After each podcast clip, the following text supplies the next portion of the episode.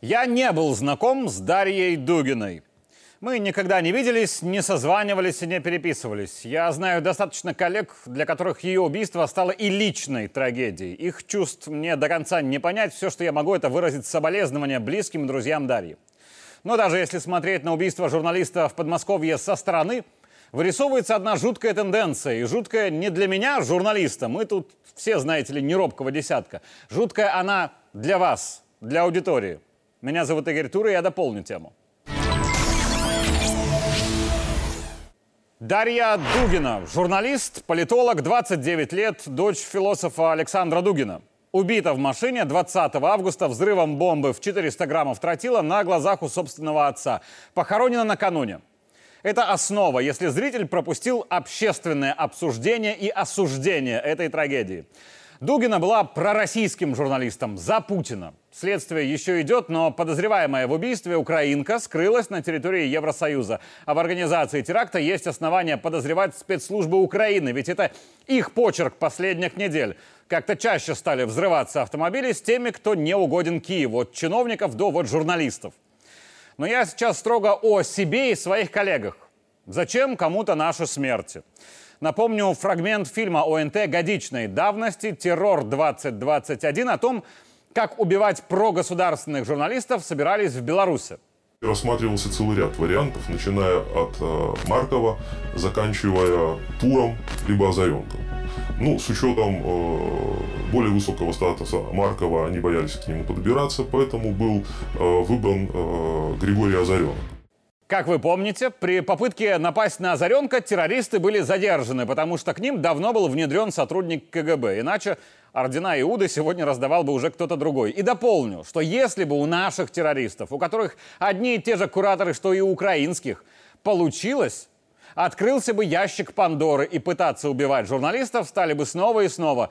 В любом, даже самом жутком деле, увы, главное начать. Дальше, опять же, если помните, Александр Лукашенко в интервью Дмитрию Киселеву рассказывал, что в качестве одной из возможных жертв террористов был Константин Придыбайло, не чужой для нас, журналист российского агентства «Арти».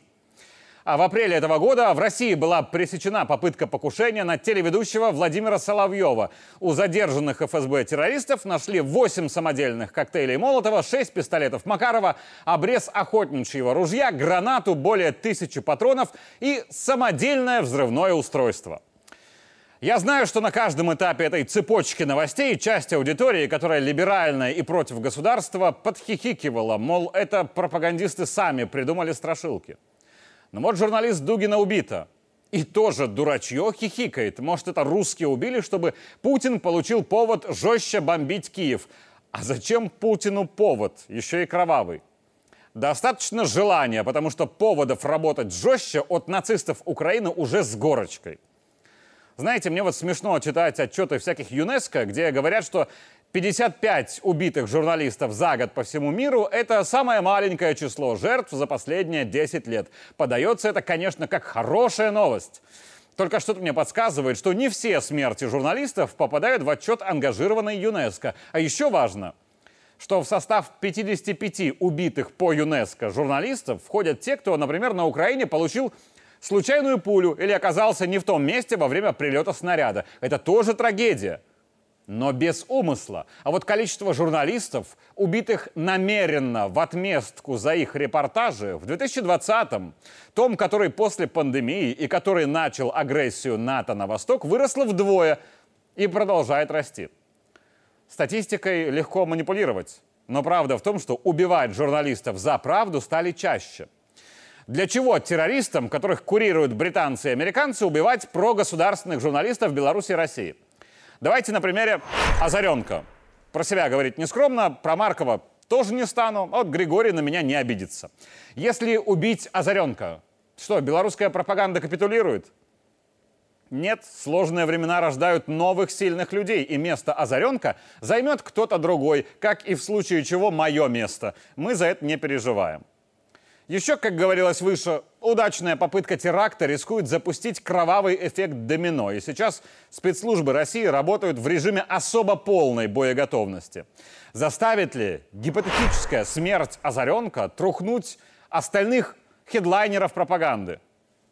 Нет, я уверен, что Пустовой, Петрашка, Лебедева и прочее даже получат дополнительный мотив работать агрессивнее. А вот в целом журналистское прогосударственное сообщество может и получить дозу страха, где-то промолчать, не рисковать, а может и уволиться от греха. И это одна из целей террористов. Поэтому, дорогие коллеги, не то сейчас время, чтобы трусить, работайте стойко. В конце концов, если с кого и начнут, то, например, с меня – а еще смерть журналиста – это медийная бомба. Вот про Дугину наверняка же зритель читал. А про убитых такими же украинскими бомбами глав регионов подконтрольных России маловероятно.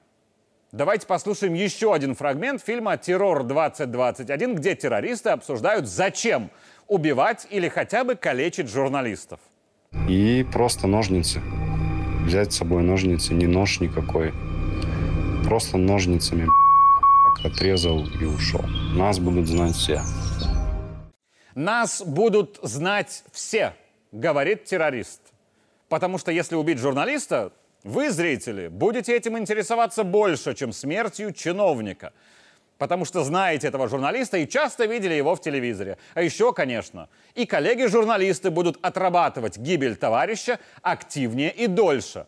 Потому что это и личное – в этом-то и цель террористов, чтобы о теракте узнало как можно больше людей. Мотив убийства журналиста – вызвать страх у вас, аудитория.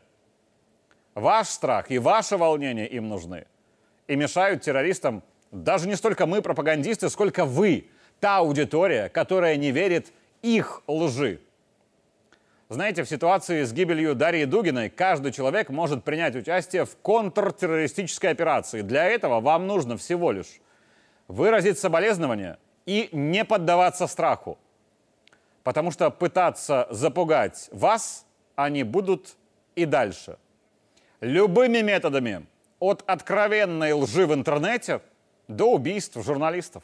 Меня зовут Игорь Тур, и я дополнил тему.